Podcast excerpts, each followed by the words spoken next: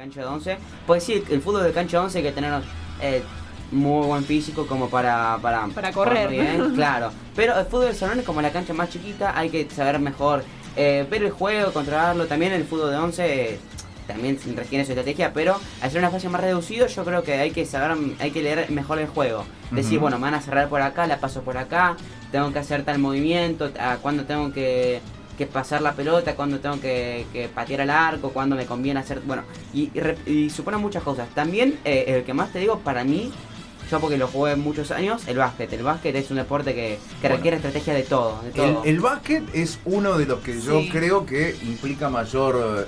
eh, o, o- o hay que jugarlo con la mayor inteligencia posible. Y, el otro es el rugby. Sí, también estaba pensando en ese. El otro es el rugby. No parece, porque uno eh, cree que es un deporte de contacto, de fricción, de golpes.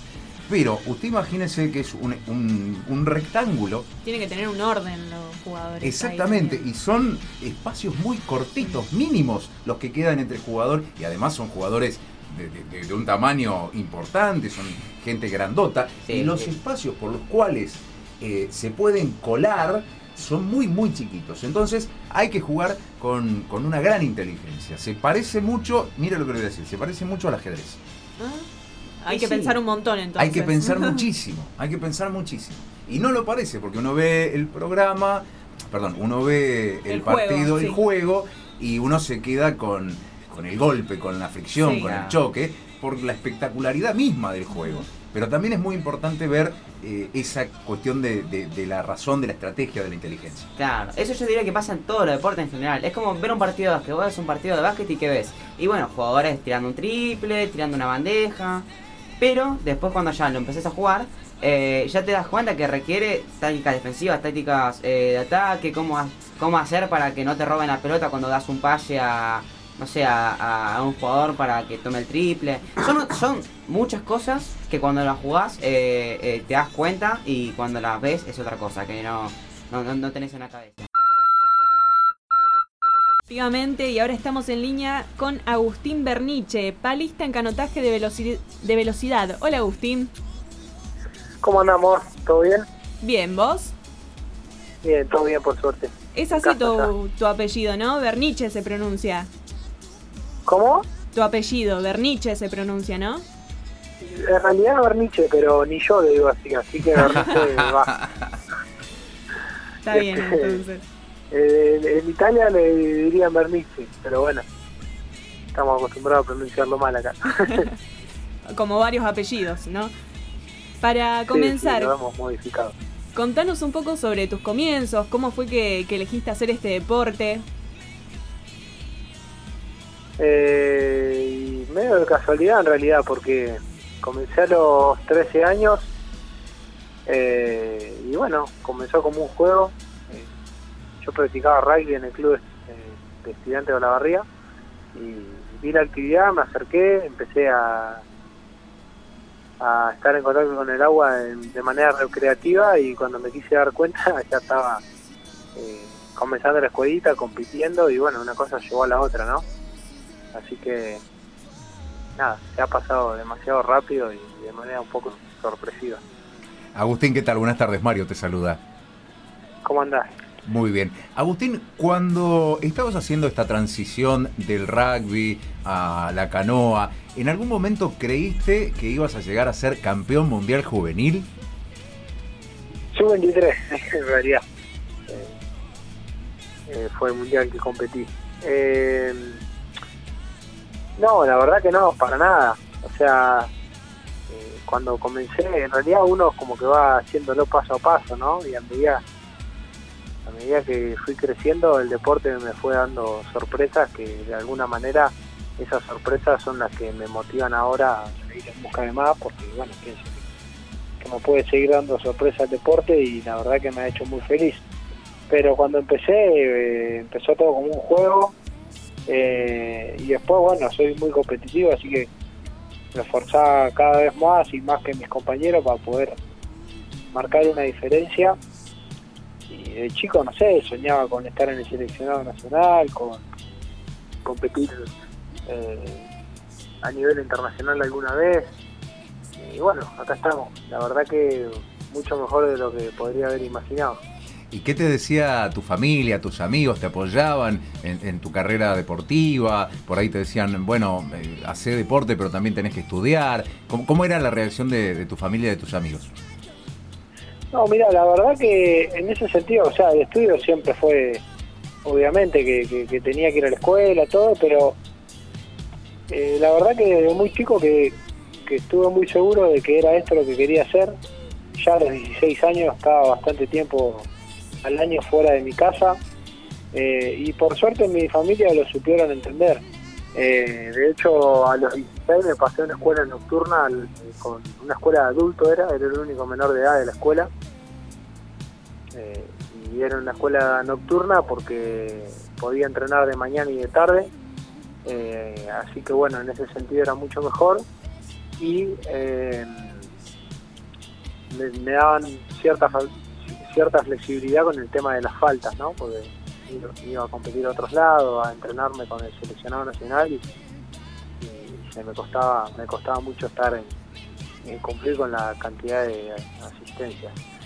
Así que bueno, por suerte mi familia lo supo entender eso, eh, mi mamá y mi papá, y, nunca fueron un problema, al contrario, siempre motivaron a, a bueno, a que hiciera esto lo que me gustaba que le meta para adelante y que trate de cumplir con mis objetivos. En parte, obviamente, que le debo a ellos, eh, en parte no, yo creo que todo le debo a ellos, porque si no hubiese sido así, hubiese sido muy difícil. Agustín, sabemos que el año pasado fue un año difícil, con la pandemia, la cuarentena. ¿Vos pudiste mantener tu, estado físico justamente durante la cuarentena, ya que no se podía quizás entrenar en el agua y tu deporte justamente de mucho entrenamiento en el agua? Eh, sí, eh, a ver, los primeros meses costaron porque eh, no teníamos permiso para, para ir a entrenar en el agua y nuestro deporte necesitamos sí o sí estar en contacto con el agua porque eh, tenemos un simulador que, emula de alguna manera lo que hacemos cuando remamos, pero no es lo mismo eh, para nada, así que eh, crecía la desesperación día a día porque además considerando que nuestro deporte es individual, estamos en medio del agua con absolutamente nadie, no la barría, el arroyo donde entreno pasa a cinco cuadras de mi casa, o sea que ni siquiera necesitaba de ir al club, podía salir desde mi casa y bueno, al no poder, obviamente que, además de la falta de entrenamiento era la desesperación, ¿no? Y las ganas de querer estar entrenando eh, como lo hacen, como lo hacían mis rivales. Eh, pero bueno, eh, después de, todo el aislamiento, obviamente que durante me mantuve entrenando de todas formas con, con parte material de gimnasio que me facilitaron de la Federación Argentina y, y de mi club eh, con este simulador y corriendo de manera intermitente en el patio de mi casa. Eh, me mantuve entrenándome, eh, no, no, obviamente que no fue una mejora la que pude hacer en este tiempo, pero sí que cuando volví a la actividad me costó muchísimo menos. y desde que volvimos ahora hemos hecho muchísimas sesiones de entrenamiento y la forma deportiva yo creo que está recuperada. no tuve la suerte de competir a nivel internacional ahora, desde que la pandemia comenzó, pero bueno, ya falta poquito para poder hacerlo y eso también genera un poquito de ansiedad, ¿no? Y las ganas crecen día a día. ¿Y qué diferencia suele haber entre, entre tener que entrenar solo y entrenar justamente con el equipo? Y con equipo hay una gran diferencia. Eh, los días que uno por ahí está eh, está sin ganas o está un poco cansado, el de al lado lo, lo empuja más porque tal vez no está cansado y bueno, la competencia diaria te, te obliga a mejorar constantemente y, hay que hablar de el feedback diario que tenemos con que tengo con mi entrenador que el deporte nuestro es muy técnico entonces se necesita mucho de ese de, ese contacto permanente con, con el entrenador. Eh, y bueno sin eso es muy difícil obviamente. Eh, y además de que por ahí nosotros particularmente somos un equipo que trabaja muy unido, o sea, constante eh, concentraciones, estamos todo el año entrenando juntos, entonces, claro, entrenar solo de golpe tanto diferente, ¿no?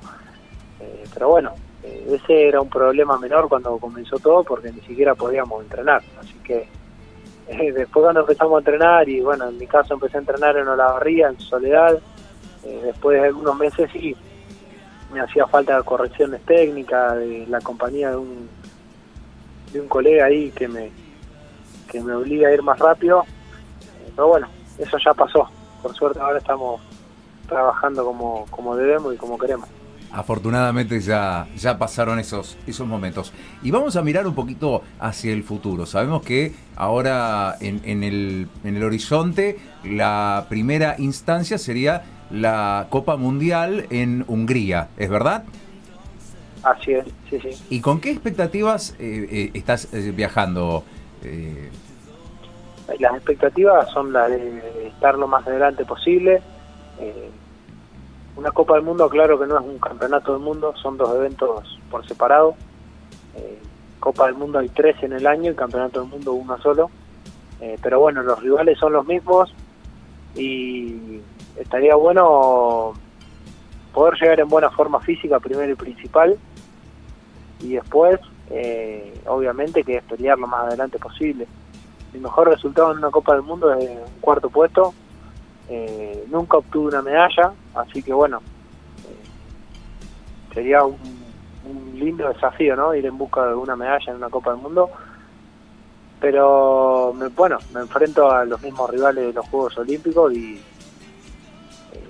creo que todos nos esforzamos al 100% y depende de cómo nos encontremos ese fin de semana de competencia, depende también de lo que hayamos hecho y de cómo compitamos ese, en el momento que lo tengamos que hacer, el resultado que nos vamos a llegar. Así que ahora en los entrenamientos tratando de dar lo mejor eh, y prepararme de la mejor manera para cuando tenga que competir no fallar y hacerlo lo mejor posible. Claro que sí. Y hablando de medallas, no puedo no no, no podemos no preguntarte por los Juegos Olímpicos. Sabemos que ya estás clasificado y bueno, ¿qué sensaciones tenés al, al participar de bueno del evento deportivo más grande que existe? Sí, la verdad que es una alegría inmensa. Eh, para mí los Juegos Olímpicos son casi una obsesión, ¿no? O sea, desde muy chico que lo primero que vi en el deporte fueron finales olímpicas. Eh, algunos de los que veía compiten contra mí eh, actualmente, así que eh, este, es algo muy especial para mí. Pero bueno, ahora trato de, de alguna manera de naturalizarlo y, y no verlo con tanta sorpresa porque tampoco está bueno, ¿no? Sorprenderse todo el tiempo porque dentro de unos cuantos días voy a tener que estar ahí compitiendo y lo voy a tener que hacer con total naturaleza, eh, con, soltura, así que es importante poder ya no sorprenderse tanto. Pero la verdad que los Juegos Olímpicos es el evento más, más importante que tenemos eh, una vez cada cuatro años y la clasificación es, muy difícil de conseguir, solamente los 12 mejores del mundo. En realidad los seis mejores del mundo clasifican en primera instancia y después se reparten algunas plazas más a nivel en un repechaje a nivel continental, así que eh, es recontra especial el evento y bueno, eh, en mi parte quiero estar en la mejor forma para para poder aprovechar la oportunidad que, se me presentó. Agustín, si hablamos de canotaje de velocidad, ¿cuál es la cantidad máxima de, de metros que se hacen? Yo compito sobre mil metros, un kilómetro de la prueba, que dura 3 minutos 26, 27. Eh, bueno, después hay otras pruebas que son de 200 metros y 500 metros. Eh, pero bueno, esas tan cortas no son mi especialidad, sí en 500 metros, pero pero no ahora mismo. Eh, y bueno, el deporte se divide en kayak y canoa. Eh, en el caso mío, yo kayak. En Argentina el desarrollo que tenemos en kayak es mucho mejor que el de canoa, así que lo más normal es ver eh, personas haciendo en el kayak. Este, y bueno, no mucho más que decir. Línea recta. Cada uno por su andarivel, no andarivel, le pareció a natación en ese sentido.